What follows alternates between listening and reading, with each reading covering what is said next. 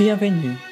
Eu sou Carbono NH e esse é o meu podcast, aparentemente inofensivo.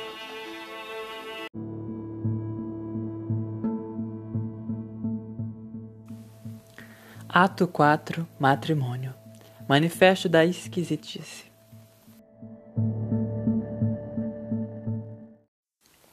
Padre ou pastor na igreja, homem no altar, mulher se arrumando para entrar.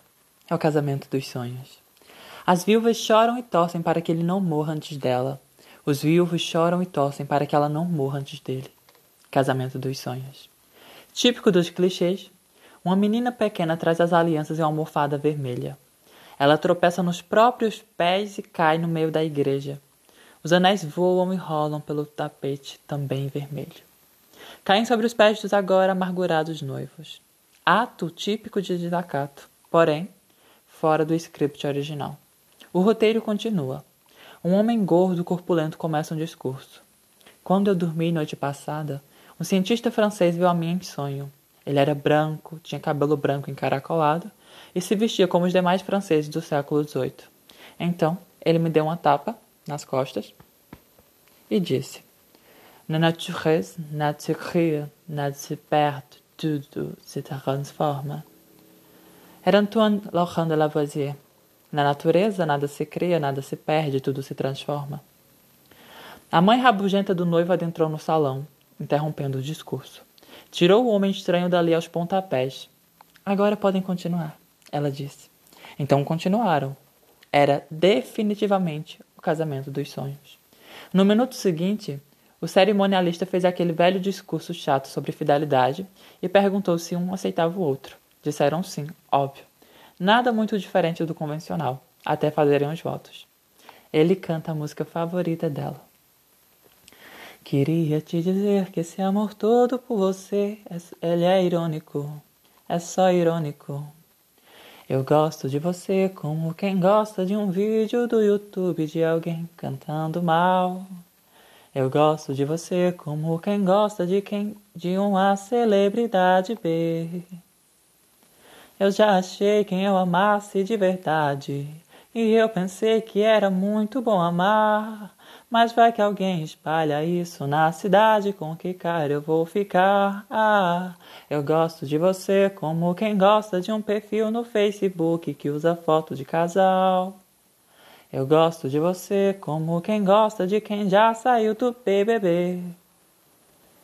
Ela chorou por alguns minutos, enchendo o altar de lágrimas, e impressionada, começou a declamar o poema favorito do filme favorito dele.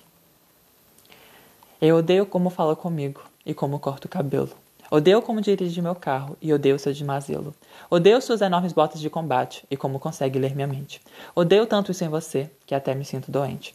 Odeio como você está sempre certo e odeio quando você mente. Odeio quando me faz rir, ainda mais quando me faz chorar.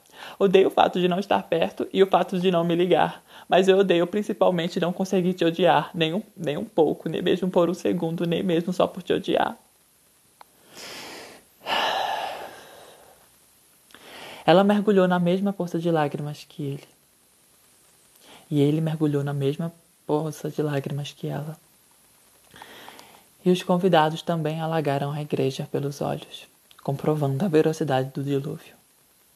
E o sentido da vida era muito mais importante agora do que imaginar ser viúvo. É o casamento dos sonhos. Enquanto o ato teatral se aproximava do fim, ela colocou as mãos de mansinho na cabeça dele e o puxou contra o seu rosto. Ele olhou nos olhos dela, de forma profunda, como todas, as, como todas as outras vezes que ele sempre a observara. Eles se beijaram. Beijo atípico de cinema, porque era real, muito real. A igreja ficou finalmente de pé, os aplaudindo. Chuva de arroz! Uh, uh, uh.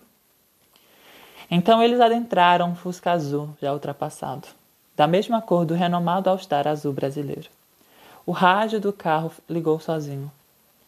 E a Mais FM finalmente tocava.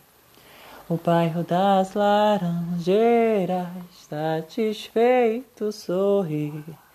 Quando chego ali e entro no elevador, aperto 12 que é o seu andar. Não vejo a hora de te encontrar. continuar aquela conversa que não terminamos ontem. Ficou pra hoje. Entraram no quarto de um motel médio medíocre. Era o que podiam pagar. Fuderam, fizeram coito, atos libidinosos, ou melhor, fizeram amor umas nove vezes em doze horas. Noite de núpcias, né? Estiveram muito mais felizes naquele minuto. Depois, eu não sei. A peça termina, mas o espetáculo continua. Este era o casamento dos sonhos.